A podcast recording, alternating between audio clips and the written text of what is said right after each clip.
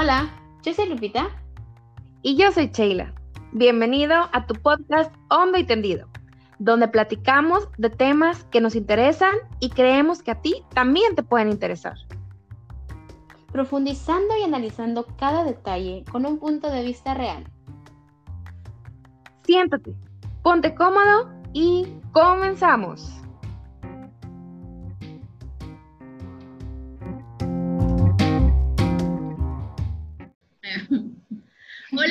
Están? Bienvenidos a su podcast Hondo y Tendido, donde estamos aquí en otro nuevo episodio hablando sobre temas más profundos, eh, profundos, eh, interesantes que creo que a ustedes les va a servir mucho. Ahorita estamos en una ocasión muy especial porque no solo estamos aquí Sheila y yo, tenemos una invitada que nos va a poder eh, iluminar un poquito más en, esta, en estas pláticas que vamos a tener. Así que estamos muy contentas y muy felices de nuestra primera invitada al podcast. Eh, Sheila, ¿quieres presentarla? Así es, pues primero que nada, pues muy contentas de el día de hoy que estén con nosotros, que nos estén escuchando y sí, como dices, súper, súper contentas de que el día de hoy nos acompañe una psicóloga. El día de hoy pues vamos a platicar de varios temas, aprovechando que pues este es el mes de la salud, mental. Entonces, pues qué mejor que traer a una experta que nos guíe un poco por todo esto, ¿verdad? Y que nos dé pues unas respuestas más certeras. Sí, porque como ustedes saben, a nosotros nos gusta platicar de mucho y a veces interiorizamos en muchas cosas, pero como siempre lo aclaramos, pues no somos expertas. Así, que a veces podemos estar mal o podemos estar bien, no, no sabemos. Así que es bien importante siempre cuando cuando estemos hablando de estos temas, tener una buena referencia con una, una experta en el tema para, para tener una buena guía. Así que por eso ahora tenemos a nuestra invitada especial. Así es, y sin más preámbulos, ¿verdad? Te damos la bienvenida, Amelia Guerrero. Bienvenida. Bienvenida. muchas gracias. Se escuchó muy bonito eso, Lupita, de nos venía a iluminar. Me sentí como bien luminosa, muy importante. Pero no, muchas gracias por la invitación. No, hombre, de nada, gracias a ti por aceptar. Siento que, que va a ser de mucho, mucho bien, va a ser muy nutrida este episodio porque nos vas a, nos vas a guiar por temas muy interesantes. Así es. Este, vamos a presentar a nuestra invitada de honor, a nuestra, por favor. Sí, nuestra madrina, porque es nuestra primera entrevista, entonces quisiéramos que nos dieras el honor de, de, ser nuestra madrina en esto de las preguntas y la entrevista. Bueno, más que, una, más que preguntas, queremos que sea pues, una conversación. Una conversación, así es.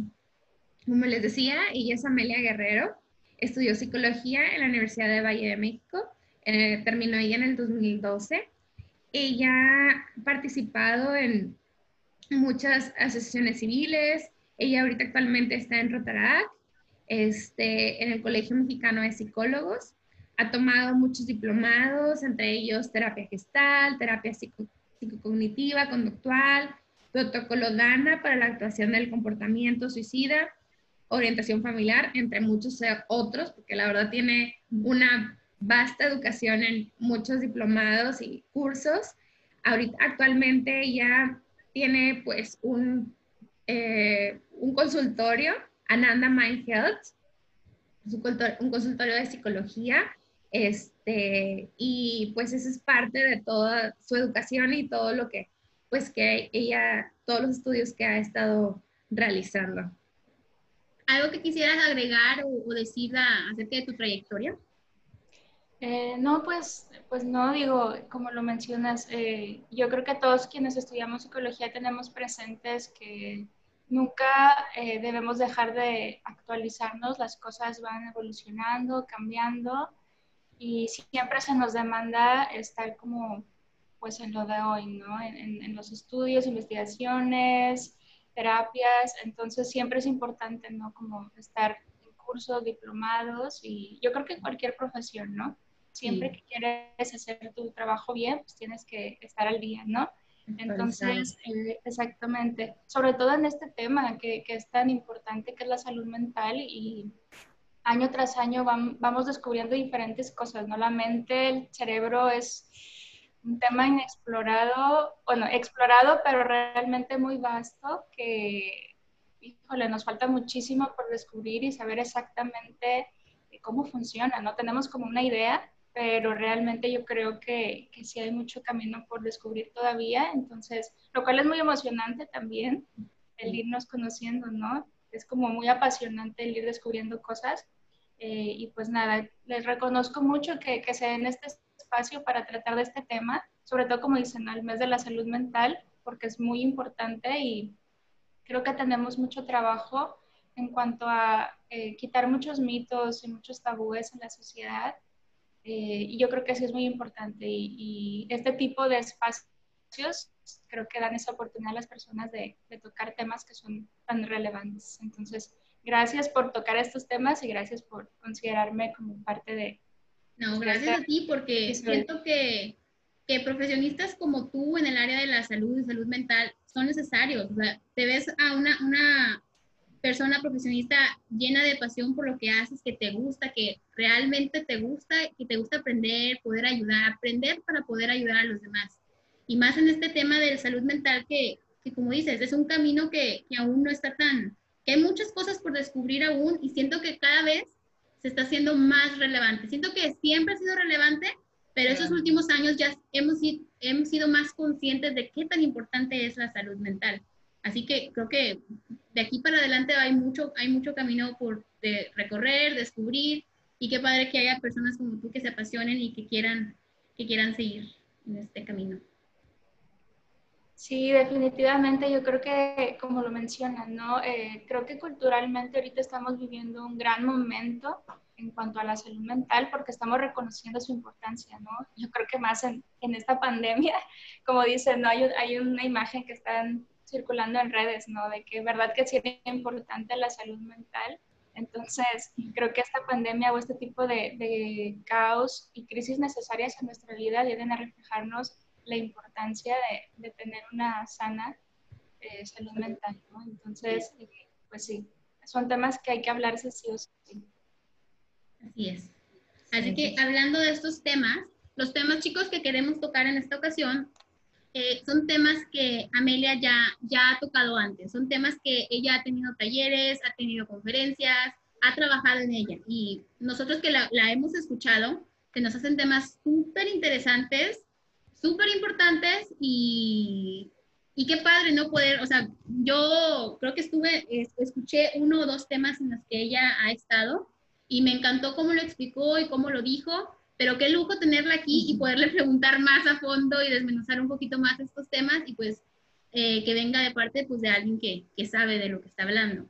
Los temas de los que vamos a hablar son, Sheila, ¿quieres decir cuáles? Así es, vamos a empezar con las emociones y, luego vamos a hablar pues de nuestros pensamientos y vamos a terminar con resignificar las experiencias. Ahorita que vamos a empezar pues con las emociones, como decía Same, cómo en esta pandemia nos han afectado tanto puede ser positiva como negativamente y cómo nos ha hecho esto de la pandemia replantearnos ¿no? todo qué siento, por qué lo siento, cómo lo siento, en qué medida lo siento, qué tan fuerte, o sea, todas las emociones que, que se nos han venido así como de golpe, ¿no? En esta, en esta pandemia y, y pues nuestra primera pregunta es, pues primero que nada, ¿qué son las emociones y cómo nos afectan en nuestra vida, en nuestro día a día? Ok, bueno, yo creo que a veces tenemos como una idea, eh, como ahí un poco superficial, ¿no? De lo que son las emociones, porque en realidad, pues, vivimos con ellas todos los días. Todo el tiempo estamos sintiendo, todo el tiempo, no sé, decimos, me siento enojada, me siento triste, me siento alegre, me siento de tal forma, ¿no? Pero realmente casi nunca nos sentamos a cuestionarnos qué es, ¿no? O sea, qué son las emociones, para qué nos sirven, por qué las tenemos entonces, las emociones las podemos ver como, de cierta forma, esta manifestación visible, son, es lo que podemos ver. Tú notas cuando alguien está triste, se nota en sus gestos, hay llanto, se nota cuando está feliz, se nota cuando está sorprendida, hay una reacción emocional, pero más que nada física y corporal, ¿no? Las, las emociones en realidad son físicas, se sientan en el cuerpo. Nosotros nos sentimos enojados, hay una manifestación corporal si nos sentimos sorprendidos, hay una manifestación donde abrimos más los ojos para poder percibir mejor lo que estamos viendo, ¿no? Las emociones de cierta forma son muy automáticas y fugaces, ¿no? De cierta forma, a veces se suele confundir un poco con los sentimientos y si hay una diferencia, los sentimientos tienen que ver más ya con, esta, con este proceso un poco más complejo de los pensamientos, la percepción de lo que siento y son más duraderos, los sentimientos son más duraderos. Tardamos más tiempo quizás en, en que se apaguen que las emociones. Las emociones son como más fugaces y rápidas y automáticas. ¿Por qué suceden en el cuerpo? Cuando nosotros sostenemos una, un sentimiento, cuando sostenemos un sentimiento, ya estamos hablando de que ya hay como una, un pensamiento presente o una interpretación de lo que estamos eh, sintiendo. En las emociones, por ejemplo, eh, son, los podemos ver como una guía, por así decirlo, que nos puede llevar a un pensamiento. O sea, es decir, eh, ¿qué es lo que me está haciendo sentir enojada? ¿Verdad? Entonces, cuando yo empiezo a, quizás reconocer lo que estoy sintiendo, puedo entonces darle un objetivo específico a mi emoción. Son como esas uh, puertitas que nos abren oportunidades. De cierta forma, las emociones tienen como un objetivo específico.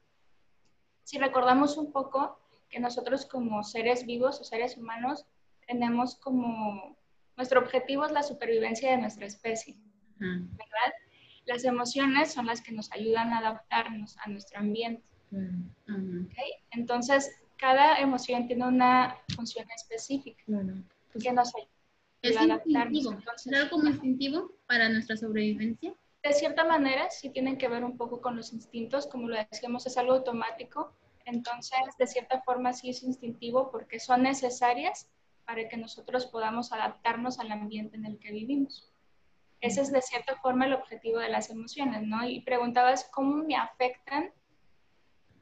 Híjole, yo creo que lo que realmente nos afecta es cómo las llevamos a cabo, ¿no? Cómo las manejamos o no las manejamos. Eso es lo que realmente nos afecta, no realmente las emociones, porque si nos damos cuenta son parte natural de nosotros como seres humanos. No tienen como una connotación negativa en su naturaleza. Nosotros se la damos, que es bien, bien diferente, ¿no? Y ahí es donde podemos quizás decir, me afecta. Pero lo que me afecta es la reacción que yo tengo ante la emoción, no la emoción en sí, ¿no?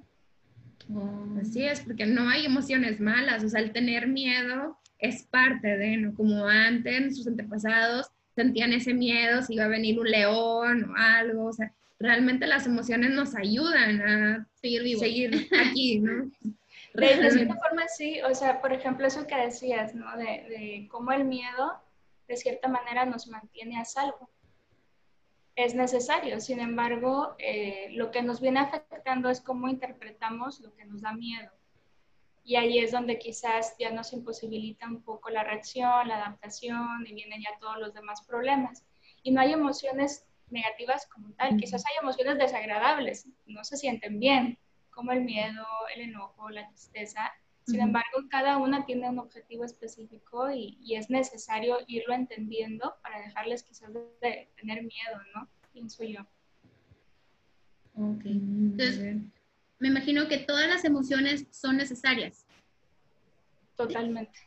Para cualquier ya, o sea, es como que algo que nos está diciendo que por ahí no, que esto no, ya es cuestión del humano poder domarlas, ¿no? Controlarlas y poder como que pues sí, manejarlas. Sí, fíjate que de cierta manera nosotros estamos diseñados, nuestro cuerpo, nuestra mente tiene una función específica que se llama homeostasis. La homeostasis es eh, la búsqueda del equilibrio. Así es. El cuerpo eh, busca su equilibrio por sí mismo. La mente igual. Entonces, cuando algo está sucediendo, quizás que me perturba, que me hace sentir de una forma desagradable o malestar, va a buscar su equilibrio.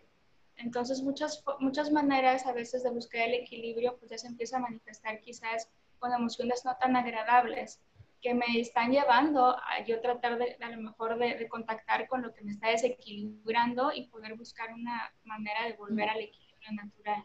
Uh, qué interesante. Está muy interesante eso, qué, qué complejos somos. En la segunda pregunta que, que queríamos ah, hacerte, hablamos sobre eh, cómo están relacionadas las emociones con nuestros pensamientos. Ahorita nos decías que pues la emoción es algo, algo del cuerpo, ¿no? Que pasa y que dura pocos segundos. Pero cuando le damos, como ahorita lo explicabas como lo entendí, cuando le damos la intención a, la emoción, ya se convierte en un sentimiento o ya se convierte como en una idea más compleja. A partir de ahí. Ajá. Por ejemplo, el, la relación que tiene con los pensamientos es muy, muy estrecha, en realidad es como una retroalimentación constante. ¿sí? Por ejemplo, nosotros en, en la terapia cognitivo-conductual entendemos esta parte, ¿no? que hay una regla básica en donde algo nos sucede no vamos a calificarlo como positivo ni negativo, simplemente pasan cosas todo el tiempo. Y nosotros hacemos una interpretación de lo que sucede. Siempre. Todo el tiempo. Por eso es que todos pensamos distinto, porque cada quien hace una interpretación diferente, que esa interpretación obviamente está basada en otras cosas.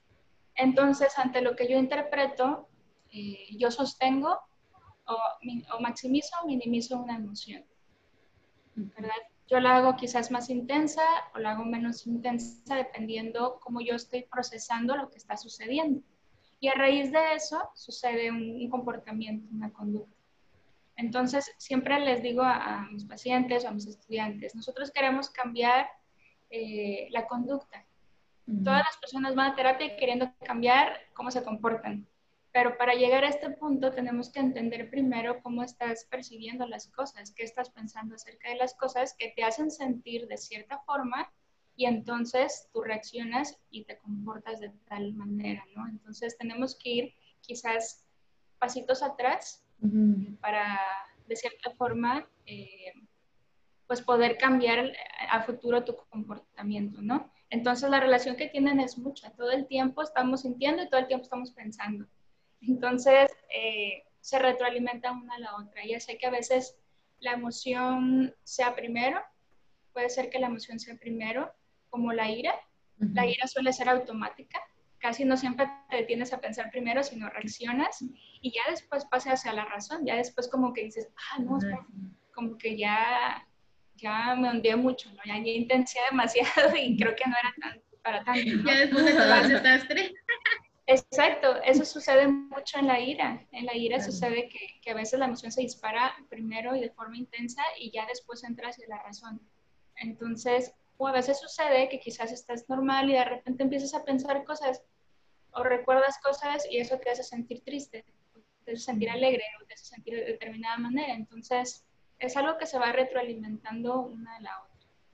Y son como patrones, ¿no, Ame? O sea, siempre tenemos como que pasa esto y tendemos a reaccionar con la ira, tendemos a reaccionar con el enojo. O sea, de cierta manera ya ese es como nuestro patrón. Pues en terapia es difícil de alguna manera porque tienes que ir de pasitos atrás a ver cómo es tu manera de reaccionar a las cosas, porque somos muy, creo yo, muy de patrones, muy de seguir ciertas cosas que son difíciles de quitar. Vamos con la tercera pregunta, que pues es difícil este, en nuestra realidad cuando estamos educados de cierta manera, hacemos las cosas de cierta manera, reaccionamos de cierta manera con casi todo, ¿no? Entonces, ¿cómo le hacemos, no? Para teniendo eso, eso, esos tipos de conducta, ¿cómo le hacemos, no? Para, pues, para mejorar. Para poder lidiarlo, ¿no? Porque como dices que eh, estamos siempre en busca de, esa, de ese balance. Ajá me imagino que tanto el balance de las emociones y ahí hay, otro, otro factor que son, son los sentimientos y son los pensamientos que hace un poco más, todo más caótico y pues, lo ideal es tener todo en balance, todo, tener todo en control.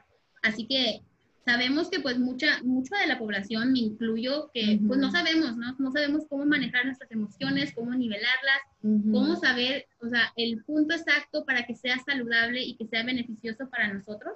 Eh, ¿qué se puede hacer? ¿Es, es necesario, ¿Qué es necesario para poder ah, manejarlas mejor y que sea, que sea bueno para nosotros? Ajá.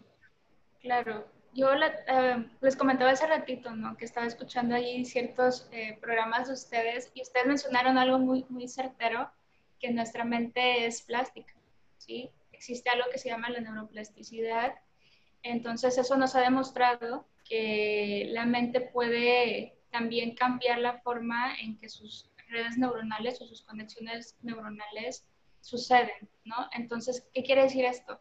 Como tú decías, Che, muchas veces formamos patrones. Es como si nosotros, por ejemplo, para llegar a algún lugar, del punto A al punto B, siempre tomas el mismo lugar, ¿sabes? Es como que siempre la misma calle, siempre todo, como esta rutina, ¿no?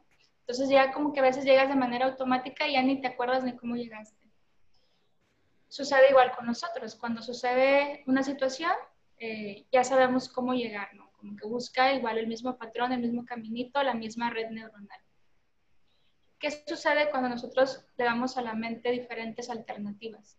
Sí, mencionaban un poco esta parte de la necesidad de la flexibilidad y cuando sucede que somos rígidos, ¿no? Es exactamente así. Cuando yo le muestro eh, a mi mente que no solamente existe el mismo camino para llegar del punto A al punto B, sino que existen otras posibilidades para quizás resolver una situación, entonces estoy aprendiendo patrones de comportamientos distintos. Entonces, para poder manejar las emociones, yo creo que la parte principal primero es la conciencia. La conciencia de conocer cómo siento, qué es lo que me hace sentir de, de, determinada manera, cómo reacciono, cómo se siente mi cuerpo, porque yo no puedo cambiar algo que no conozco, es muy difícil. ¿Cómo voy a poder cambiar algo que no sé ni cómo lo siento, ni por qué lo siento, ni en qué intensidad, ni con qué frecuencia, ¿no? Entonces yo creo que un punto importante y de hecho de la inteligencia emocional, el primer paso es la conciencia, la autoconciencia de lo que me está sucediendo, ¿no? Y entonces yo creo que para poderlas manejar mejor, primero es eso, traer a la conciencia, eh, pues todo, todo este tema, ¿no? De cómo yo siento las emociones y qué son las situaciones que a mí me hacen sentir así, con frecuencia. No siempre hay un patrón, siempre es algo parecido a otra cosa. Entonces, cuando empiezo a identificar eso, empiezo a contactarme con cómo yo lo estoy interpretando, que, que a lo mejor, cómo yo pienso acerca de esa situación que tal vez provoque esta reacción en mí, ¿no? El ser consciente, el autoconocimiento es una parte fundamental para poder cambiar toda esta situación, ¿no? De cuando quizás las emociones nos rebasan. Entonces yo creo que un paso fundamental es la conciencia el conocerme, conocer cómo siento yo, conocer las situaciones que me generan esa emoción y cómo me comporto. Para entonces identificar quizás uh, como comportamientos que no me están funcionando y entonces entender cómo cambiarlos. Pero la parte primera es la, la conciencia. Y yo creo que la segunda parte también sería lo que mencionaba al principio, de dejarles de tener miedo a las emociones. Esa es también parte fundamental, entender que las emociones son necesarias, que las emociones tienen un objetivo en nuestra persona, de todos los seres humanos, porque yo creo que quizás podemos identificar un poco cómo culturalmente la educación emocional es distinta para las mujeres y para los hombres, ¿sabes? Es algo que, que yo me he puesto a pensar cómo a las mujeres se les educa o son más, um, son mejores vistas ciertas emociones en las mujeres como la tristeza, el miedo, vulnerabilidad, la alegría, exacto, por eso, por eh, lo que acabas de mencionar, como esta sensación de vulnerabilidad, de fragilidad, de que necesitas protegerla porque todo el tiempo o tiene miedo o es dramática o, ¿sabes? Entonces, y los hombres, quizás no, los hombres tienen a veces como más permitido sentirse molestos enojados, ¿verdad? Quizás para ellos culturalmente no están permitidos sentir tristeza, expresar el amor, la alegría, entonces todo el tiempo parecen enojados y todo el tiempo se están peleando con las personas y todo el tiempo son como los, los seres fuertes, ¿no? Y muchas veces eso distorsiona toda la educación emocional porque tanto hombres como mujeres sienten todas las emociones, pero culturalmente está permitido solo cierto tipo de emociones. Porque ¿qué pasa cuando una mujer expresa enojo? ¿Está loca? Anda en sus días o anda, anda Exacto. Entonces, eh, culturalmente todo está mal en ese sentido. Entonces, yo creo que lo principal es dejarles de tener miedo y saber que es algo natural y que todos los seres humanos, no importa que seas, hombre, mujer o lo que tú quieras ser, vas a sentir emociones. Y son necesarias y tienen un objetivo para buscar tu bienestar. ¿Verdad? Como decíamos, no entender de que, ay, es que no me quiero sentir triste, pero me siento triste. pues bueno, acepta que te sientes triste, déjala de tener miedo a esa tristeza y búscale un objetivo específico en tu vida. ¿Verdad? Entonces, creo que esa es otra parte fundamental para poderlas manejar mejor, dejarles de temer y normalizarlas. Así es, porque son estigmas de la sociedad que te dicen, no, pues es que si un hombre llora, pues es débil.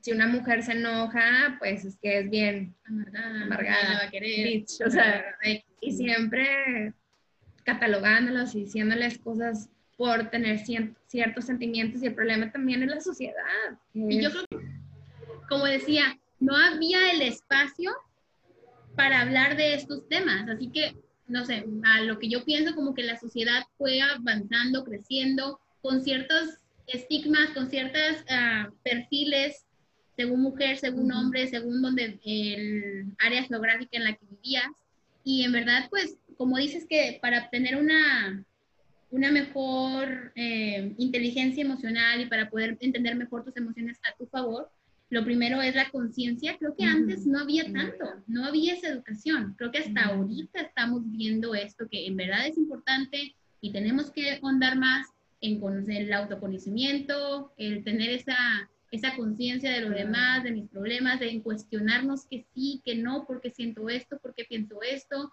Y así, yo siento que apenas, no sé, a mi punto de vista fuera del de, área de psicología, siento que apenas ahorita se está haciendo más visible esta, esta, esta, parte, ¿no? Así es, y siento que somos privilegiadas, ¿no? realmente, porque el estar teniendo el autoconocimiento de nosotros, qué sentimos, por qué lo sentimos, o sea, toda esa conciencia pues nuestras abuelitas o bisabuelitas no tuvieron esa oportunidad de estarse preguntando sobre sus emociones, sobre qué sentían, ¿no? Era, pues eran otros tiempos realmente y, qué padre que nosotras tenemos la oportunidad de, y nosotros, nosotras y nosotros tenemos esta gran oportunidad de, de conocernos. Sí, definitivamente. Yo creo que aquí juega también parte importante pues cómo hemos ido evolucionando, por ejemplo, yo creo que la existencia de la tecnología nos ha abierto un panorama muy amplio a este tipo de información, ¿verdad? Porque quizás antes la información era un poco limitada porque pues te quedabas con lo que decía la televisión, te quedabas con lo que decían en tu escuela, no te, de cierta forma no había tanto cuestionamiento en cuanto a lo que te, te hacían saber quizás tus profesores. ¿sabes? Era como que, ah, pues sí, si dijeron que esa persona descubrió América, pues eso es, ¿no? Y ahorita no, ahorita es una generación que dice, ¿de verdad? O sea, ¿es eso cierto o no? Y eso está padrísimo porque podemos tener un pensamiento crítico de las cosas y ese pensamiento crítico es fundamental para nuestro crecimiento como personas. Claro, el cuestionarte todo, antes no, esto es el rojo y ya así es qué padre que, que, nos cuestionamos todas las cosas y tenemos una conciencia de, de, todas las cosas. Bueno, vamos poco a poco, ¿no? Vamos caminando. Vamos evolucionando, vamos, creciendo, siento, como sociedad, como personas, personalmente y hablando en sociedad. En general, yo creo que es eso. Yo creo que es bien importante esto y qué padre, como dice Sheila, es, es un beneficio nuestra generación, ¿no? Que tenemos este espacio de poder preguntarnos y cuestionarnos todos y tenemos el espacio de, de saber eh, que es importante tener este, esa conciencia en todo lo que hacemos, en todo lo que pensamos, para, para, una, para, tener, para mejorar personalmente, ¿no? Tanto adentro, nuestra casa, como el afuera, ¿no? Si, si tenemos todo en orden adentro, eh, estoy hablando metafóricamente que nosotros somos nuestra casa, pues vamos a poder aportar mejor hacia afuera. Bueno chicos, con esto terminamos la primera parte de la entrevista que hicimos con Amelia donde hablamos de las emociones. Espera la segunda parte en donde hablamos de cómo elegir nuestros pensamientos. Gracias por escucharnos. Nos vemos en el siguiente. Bye.